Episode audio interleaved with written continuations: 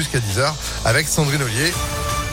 Bonjour Sandrine. Bonjour Phil, bonjour à tous. À la une, la campagne de l'entre-deux tours. Elle a démarré sur les chapeaux de roue. Les deux finalistes s'affrontent à distance avant le traditionnel débat prévu le mercredi 20 avril.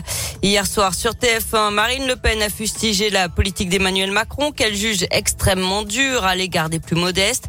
Elle assure avoir le projet le plus protecteur du système de protection sociale. Emmanuel Macron, lui, a accusé Marine Le Pen de dire des carabistouilles sur l'Europe et d'avoir un projet qui induit le nationalisme et le retour de la guerre. Il sera ce soir aux 20h de TF1. 46 Ukrainiens sont arrivés à Lyon hier soir. La métropole avait affrété un avion pour aller chercher en Pologne. Ils ont atterri un peu avant 23 heures à l'aéroport de Lyon-Saint-Exupéry, sans le progrès. La plupart ont passé la nuit au gymnase Bellecombe. Une jeune fille de 17 ans, déshydratée, a été transportée à l'hôpital mère, femme, enfant de Bron. Deux femmes enceintes avec leurs enfants vont être prises en charge à Natessia. Mauvaise surprise pour les habitants de l'immeuble de la route de Genasse à Lyon, dont un mur s'est effondré le 22 février dernier. Leurs appartements qu'ils n'ont toujours pas pu réintégrer ont été cambriolés. Certains ont même été squattés. Deux plaintes ont été déposées. Il y aura un deuxième procès pour le meurtre de la postière de l'Ain. Le parquet a décidé de faire appel. Le 4 avril, Mamadou Diallo avait été acquitté au bénéfice du doute. Il était accusé d'avoir tué Catherine Burgot, dont le corps avait été retrouvé lardé de 28 coups de couteau dans son agence postale de Montréal-Lacluse en 2008. Le procès en appel devrait se tenir l'an prochain. Les modes de consommation des foyers de notre région passés à la loupe. C'est une enquête qui a lieu tous les cinq ans depuis le 25 mars et jusqu'à juin prochain. Vous pouvez être appelé par la Chambre de commerce et d'industrie pour répondre à des questions simples sur vos habitudes quotidiennes.